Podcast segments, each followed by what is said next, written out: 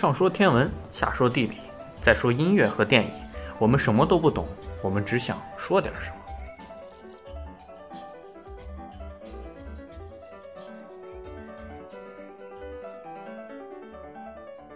听众朋友们，大家好，欢迎收听新一期的《西京北京在南京》，我是萨萨。我是十四，我是 March。这一期我们城市接着上一期跟大家聊一聊城市部分，我们接着上期跟大家聊一聊古代建筑；天文部分，我们来跟大家聊一聊时间旅行；音乐部分，我们来跟大家聊一聊贝多芬的第三交响曲；电影部分，我们来跟大家聊一聊一部很有意思的第一人称电影《印和亨利》。那我们开始聊聊城市。刚刚讲了很多寺，在南京也有挺多很有名的寺，比如说大报恩寺，它其实是去年十就一五年十二月份才开始开的，对的。对，它之前应该是在修缮。对，它在中华门外。为什么它在修缮什么？因为大报恩寺最有名的有个叫大琉璃塔，嗯嗯，就很高的一个琉璃塔，在当初修的真是拿琉璃修的，但是肯定是被破坏了嘛。对然后它在修缮修什么？它在复制，重新复制了一个大的琉璃塔。然后十二月开了之后也是人很多，上次路过但人太多没挤进去，然后没看。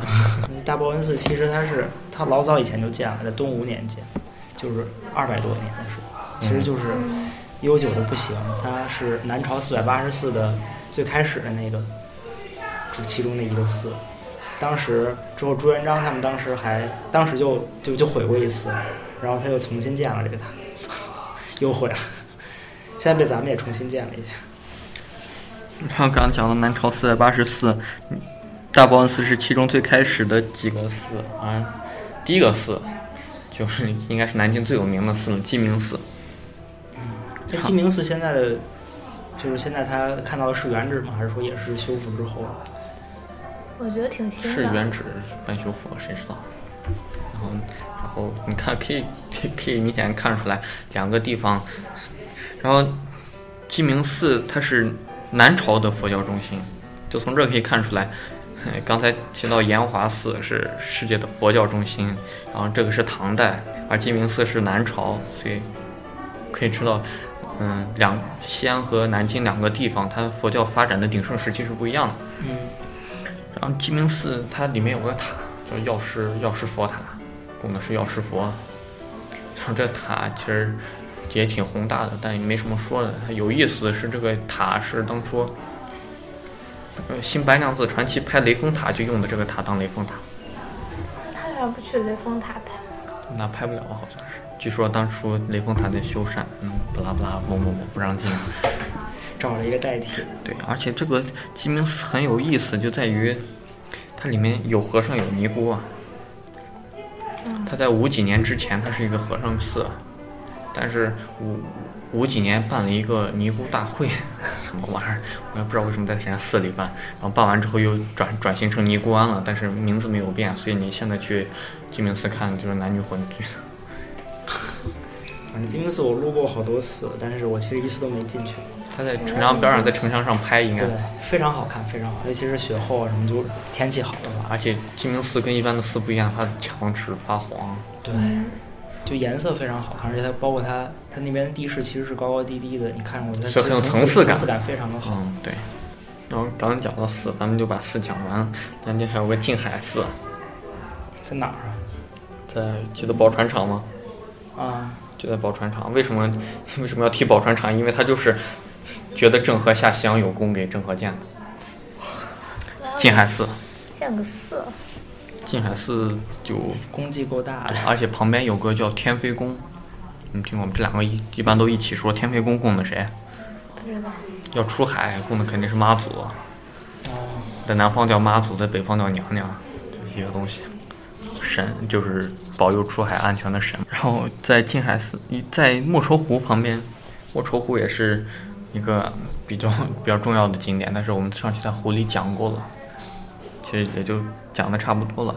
在它旁边有个叫朝天宫的地方，它名字意思就是朝见天子的意思。然后它也是，我看了形制跟小故宫差不多，就是个小故宫，里面也是有中轴线啊，各个亭台楼阁都有，然后全都是黄琉璃瓦、绿琉瓦这种这些东西。然后它有名的不是因为它宫殿有什么，它是一个南京最大的古建筑群。它有名的是，它有个叫朝天宫古玩市场，据说和潘家园齐名。那这东西，看齐名，潘家园不是什么好地儿。潘家园就没有真货了吧？潘家园不知道，反正你要真特别懂的话，可以去淘一淘，万一有，万一有。但是那价格，对吧？你也就是能认出来啊，就不然大部分你看那个价儿，不太可能是真的。嗯，在 在莫愁湖，刚讲莫愁湖附近，莫愁湖，然后水西门附近有个赏心亭。刚才跟大家也讲了，但其实我骑车路过过，就是一个很普通的小亭子，但它有名有名在那首诗“水龙吟登健康赏心亭”，陈子昂的那首诗。但是我看了那个亭子，我不是辛弃疾的啊，辛弃疾，干嘛呢？没有文化了，现在。然后，但是我看我看那个亭子，我也没有那种念天地之悠悠，我也没有独怆然而涕下。啊，这首诗。念天地那是这这这给我掐了，我天！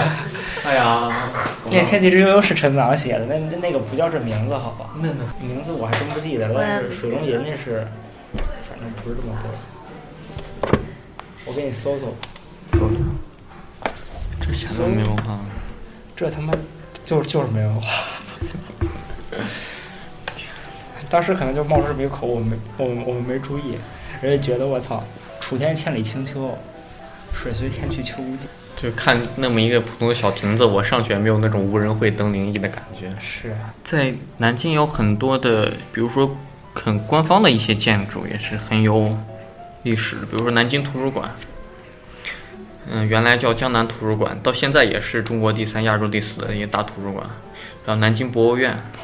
你刚讲南京图书馆和嗯南京博物院，一个是在光绪多少多少年，一九零七年建的；另一个南京博物院是在一九三三年建的。哦，最后还有一个南京有一个叫做阅江楼的楼，听起来确实很苦，而且朱元璋也写过《阅江楼记》《阅江楼》还是《阅江楼记》，我也忘却了。朱元璋？对，那不是这楼，反正他肯定是写过，但是写完之后他就让建，然后建地基还没打好，他就让不让建了。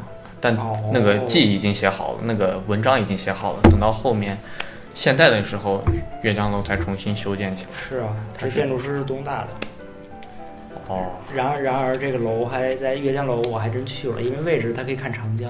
我们那儿特地去了一趟，然后。它那真是长江吗？我感觉那是护城河。就是长江，就是长江。啊。在长江边上。那是长江。那是什么？当时护城河。护城河长江不是一个宽度呀？你你你见护城河那么宽？南京长江大桥跨护城河上吗？你逗我呢？好吧，就是阅江楼，它其实位置还可以吧，但是有个特别大的问题，就是它它它太吹了。它楼上写它就它是江南江南四大名楼，我就不知道它是怎么排进去的。他说他自己是和岳阳楼、滕王阁和黄鹤黄鹤楼并称为江南四大名楼。就是岳阳楼，它其实自称为江南四大名楼，但是其实它是一个一九几几年建的建筑，跟那些古老的建筑它就是强强行并称了一波。这楼就是看似有文化吧，其实并不是什么古建筑。然后那我接着讲讲北京的吧。北京寺庙刚才说了挺多的，北京比较有名的。喇嘛庙、雍和宫，雍和宫其实现在香火是非常非常旺的，每天都是游客爆满，不知道都有多少人去。我当时有个同学也是高考之前他还去雍和宫许了愿，之后还去还愿，就是应该还是挺灵验的一个地方。但是它建筑确实就是北京大部分古建筑其实都是明清时期的，特更早以前其实就比较少。大部分早的话可能也是当时可能有个指示后再建的，雍和就是明清时期建的。最早是在就是直接清朝建的，它是雍亲王府。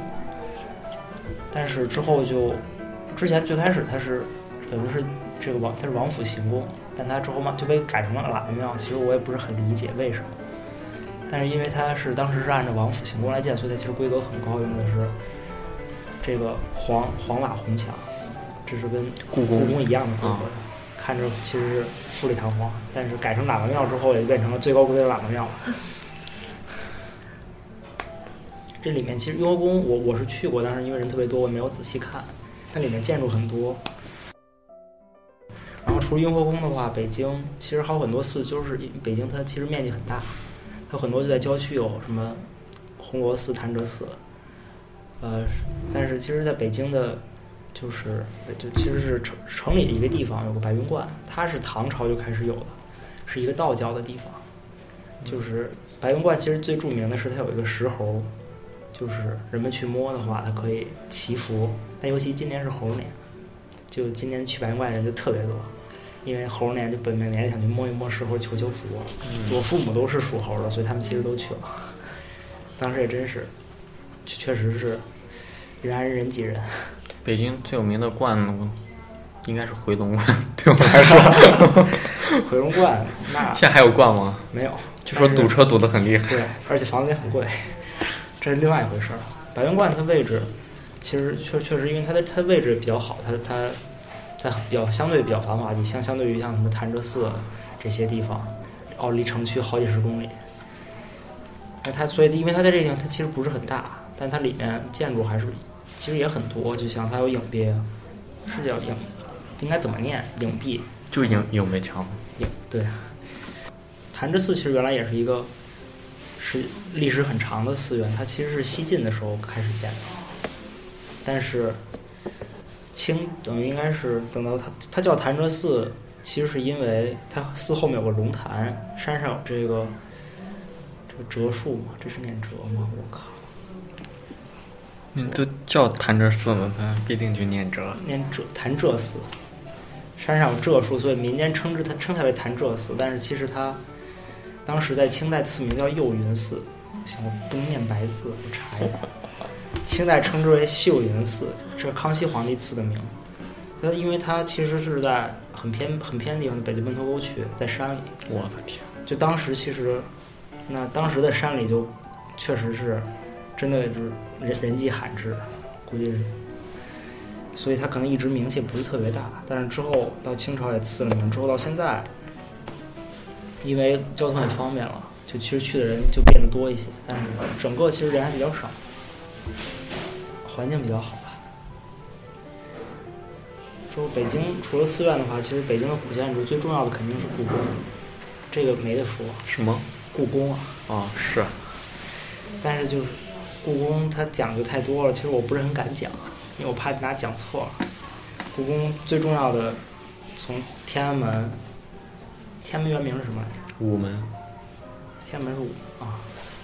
哎呦我操，没文化真可怕。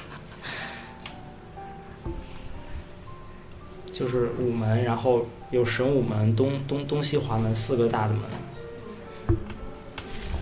然后。最大的殿是太和殿，然后中和殿和保和殿。故宫现在，讲起来就很尴尬。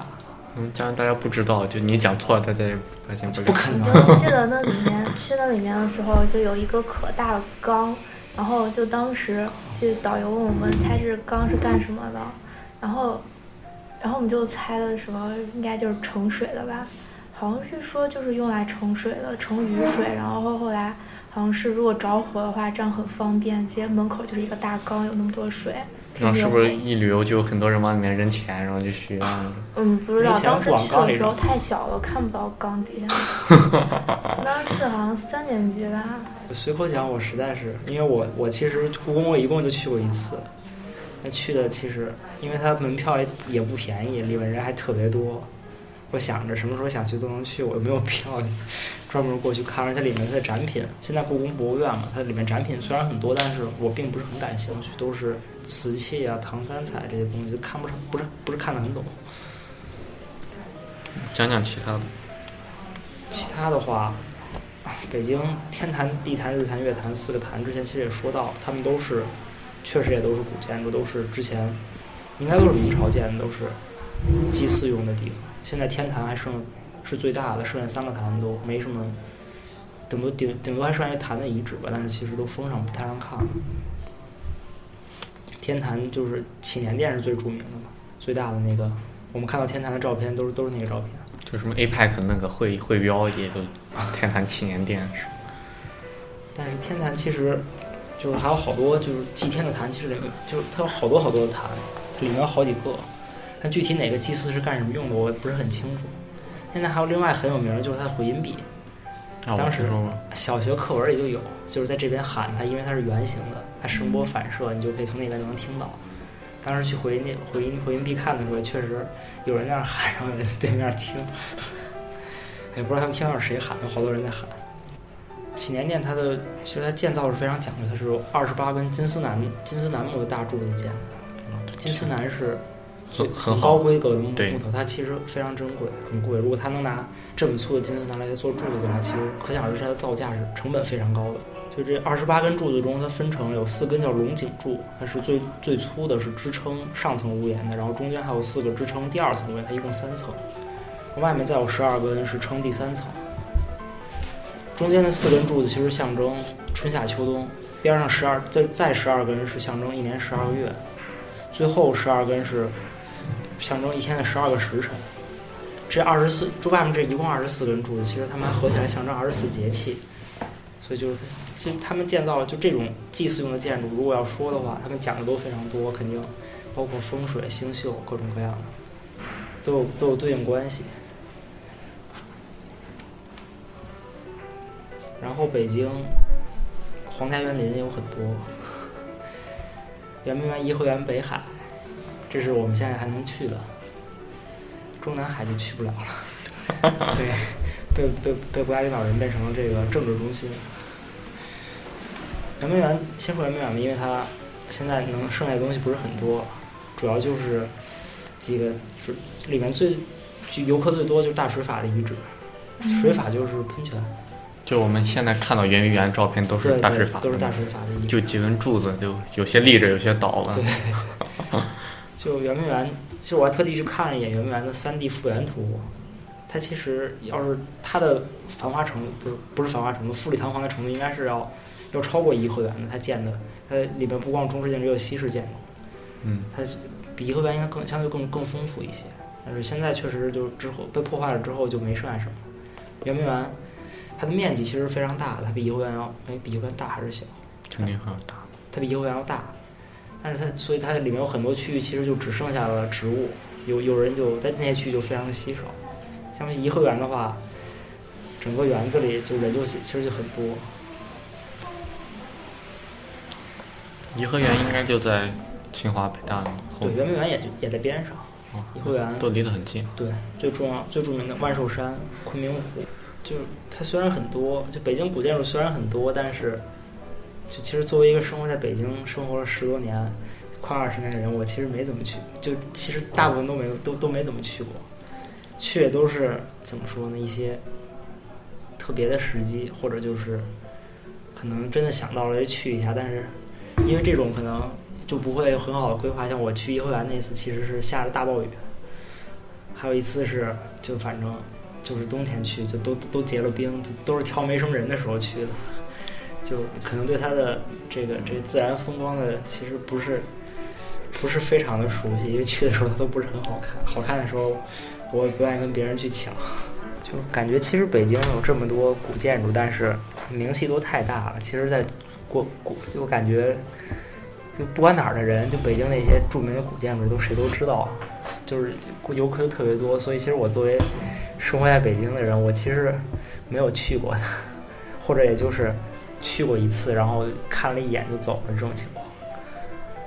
对他的了解其实都并不是很多，但他其实我们之后如果有机会再就仔细研究吧，比如像故宫啊这种都可以专门研究一期这种，对，那应该是很有讲究的故对，宫因为太有讲究了，所以我就完全不敢说，因为一说就会说错。